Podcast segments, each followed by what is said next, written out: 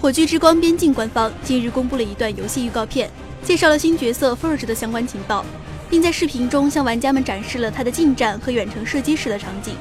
该职业既能近战攻击，又能使用火炮远程攻击，还可以冲撞攻击等，攻击手段十分丰富。火炬之光边境开发工作室成员大多都来自前作工作室以及暴雪娱乐等老牌工作室，堪称原班人马打造。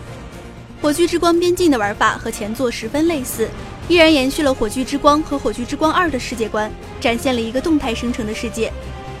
另外，新作依然需要玩家和自己的同伴组队。再带上自己心爱忠诚的宝宝，一起披荆斩棘，探索失落文明的古代遗迹和财宝与危险并存的地下城。本作预定将于二零一九年登陆 PS4、Xbox One 以及 PC 平台。请扫描以下二维码，添加关注“游戏风云”官方公众号，